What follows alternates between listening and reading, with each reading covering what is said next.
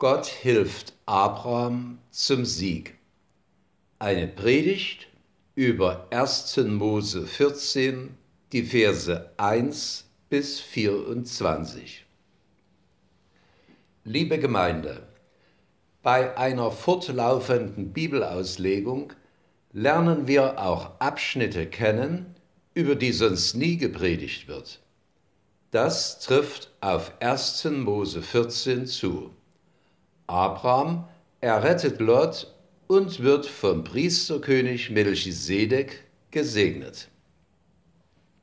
Das klingt ganz friedlich, doch der Hintergrund dafür ist ein regionaler Krieg. Es ist eine ausgesprochen spannende Geschichte mit Parallelen zu unserem Leben. Was war geschehen?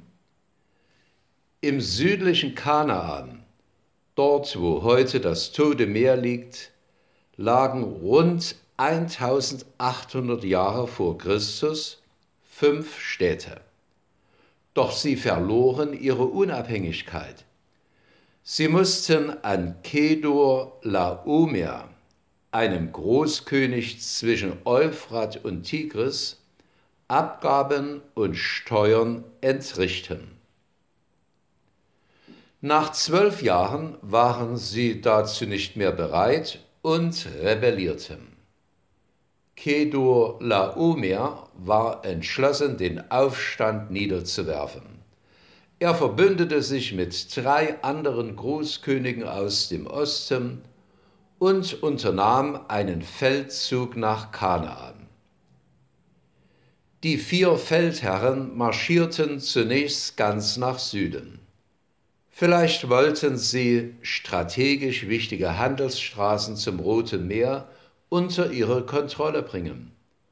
Dann zogen sie nach Norden, um die Rebellen zu bestrafen. Im Tal Siddim kam es zur Entscheidungsschlacht mit den aufständischen Stadtkönigen. Wie dieser Kampf ausging, berichten die Verse 8 bis 12.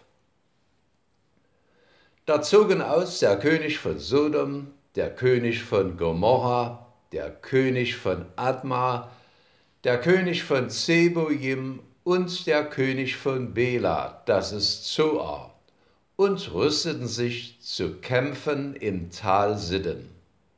Mit Kedor Laomer, dem König von Elam, und mit Tidal, dem König von Völkern, und mit Amraphel, dem König von Shinar, und mit Arjoch, dem König von Elisa.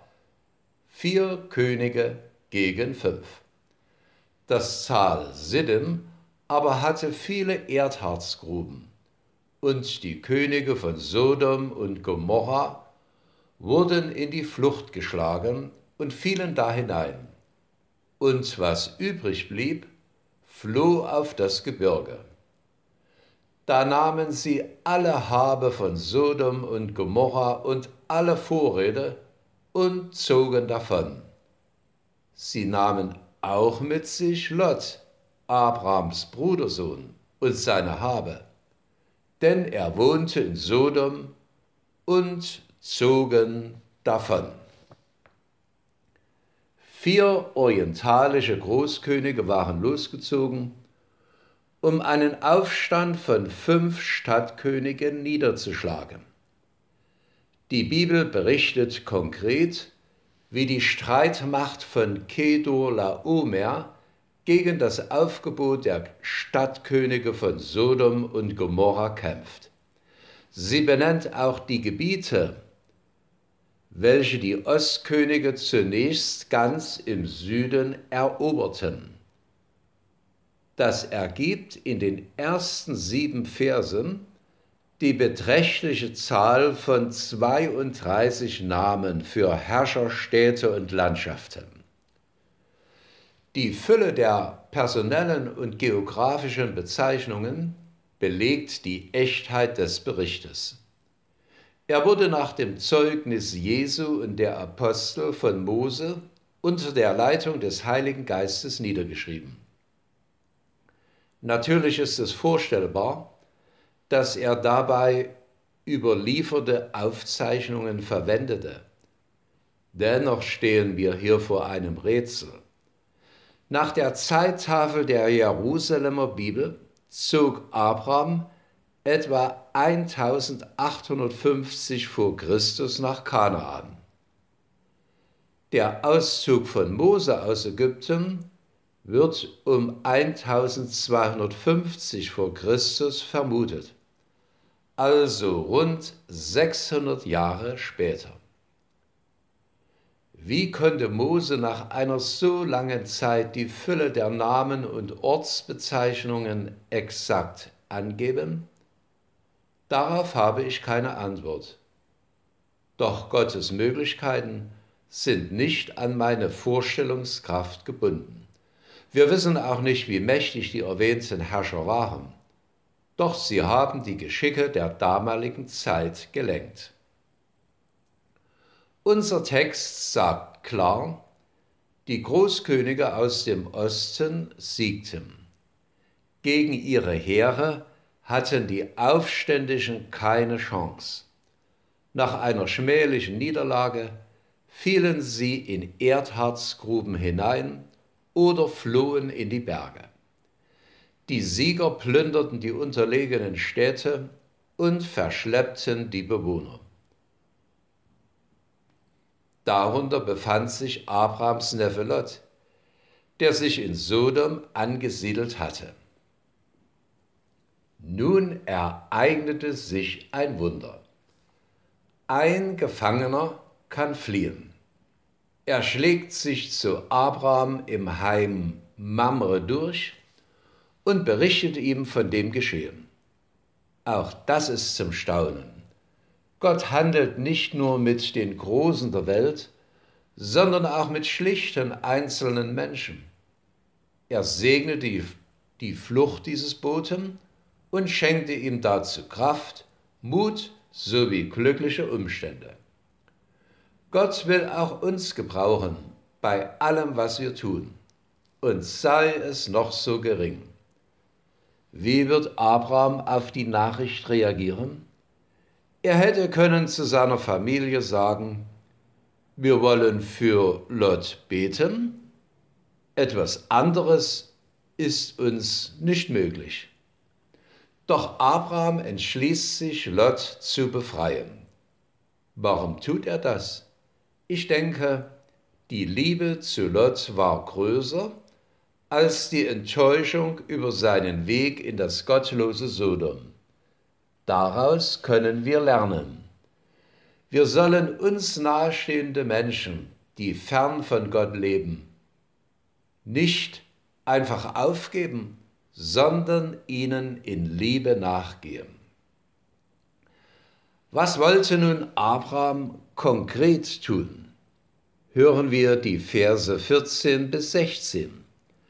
Als nun Abraham hörte, dass seines Bruders Sohn gefangen war, waffnete er seine Knechte, 318 in seinem Haus geboren, und jagte ihnen nach bis Dan und teilte seine Schar des Nachts, fiel mit seinen Knechten über sie her und schlug sie und jagte ihnen nach bis Hoba, das nördlich der Stadt Damaskus liegt. Und er brachte alle Habe wieder zurück, dazu auch Lot, seines Bruders Sohn, mit seiner Habe auch die Frauen und das Volk. Auch das ist verwunderlich. Abraham handelt mutig und entschlossen, stellt eine Truppe zusammen und jagt den siegreichen Großkönigen nach, um Lot zu befreien. Ganz nebenbei ist zu bedenken, wenn Abraham 318 Männer zusammenstellt, die in seinem Hause geboren waren, dann war er der Herr von wenigstens tausend Mitarbeitenden, Frauen, Kinder und Greise eingerechnet. Wie groß mussten dann erst seine Viehherden gewesen sein? Das alles ist schwer vorstellbar. Wir kennen allerdings nicht alle äußeren Umstände der biblischen Geschichten. Deshalb glaube ich nicht, dass jemand die Zahl von 318 Knechten einfach frei erfunden hat. Im Verhältnis zu den Truppen der Großkönige ist dies jedoch eine erschreckend kleine Schar. Wie war es Abraham dann möglich, einen solch grandiosen Sieg zu erlangen? Der Text gibt einige Hinweise. Abraham konnte die kanaanäischen Stammesfürsten Eschkol, Aner und Mamre als Verbündete gewinnen. Und diese kamen bestimmt nicht ganz allein. Der Sieg wurde mit einer Überrumpelung des Gegners in der Nacht erreicht. Für Luther ist die geistliche Haltung Abrahams das Entscheidende. Er bemerkt dazu, Abraham macht sich an seinen Feind im Glauben und gewinnt so den Sieg.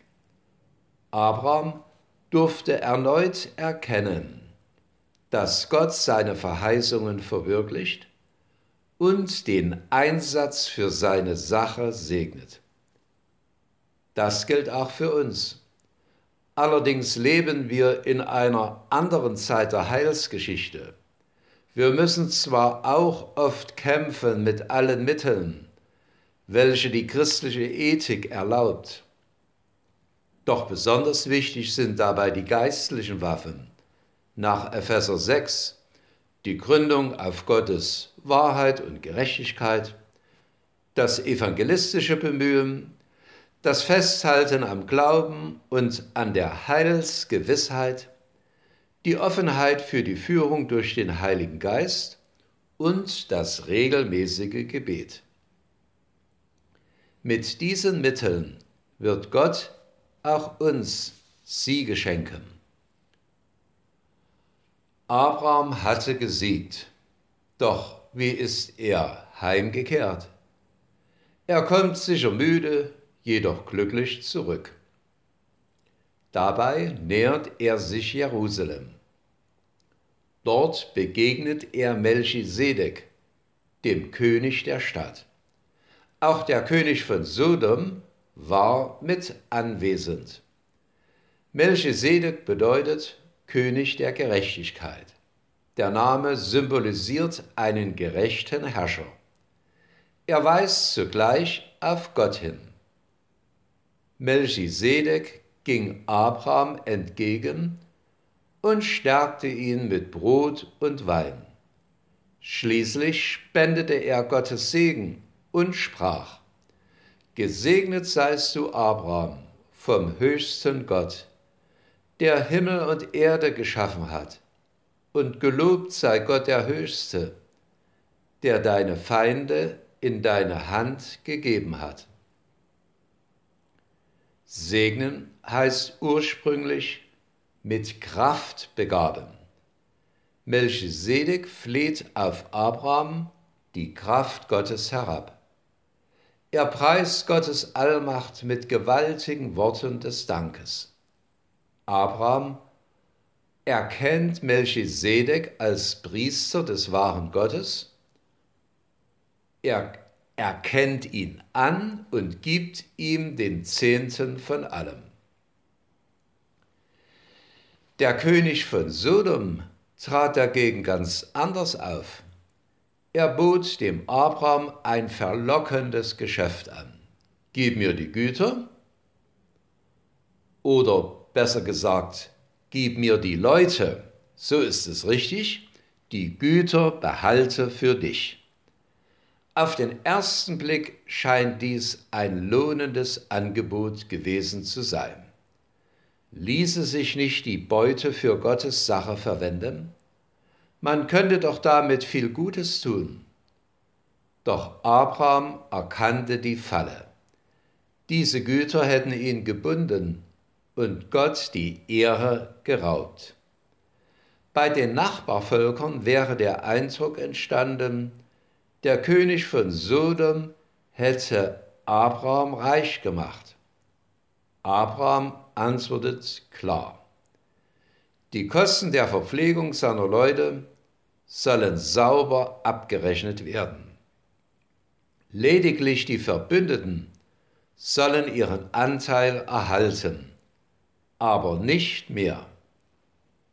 Deshalb bekennt Abraham gegenüber dem König von Sodom.